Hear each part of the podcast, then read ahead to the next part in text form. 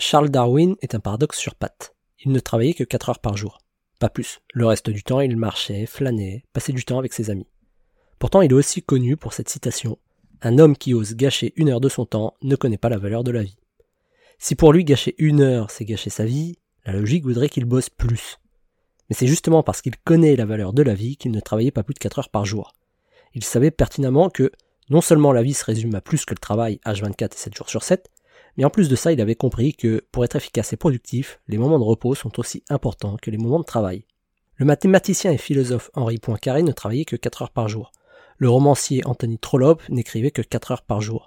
Victor Hugo n'écrivait que 4 heures par jour et Stephen King n'écrit que 4 heures par jour. Travailler plusieurs heures par jour, c'est pas être productif, c'est perdre son temps et gâcher sa vie.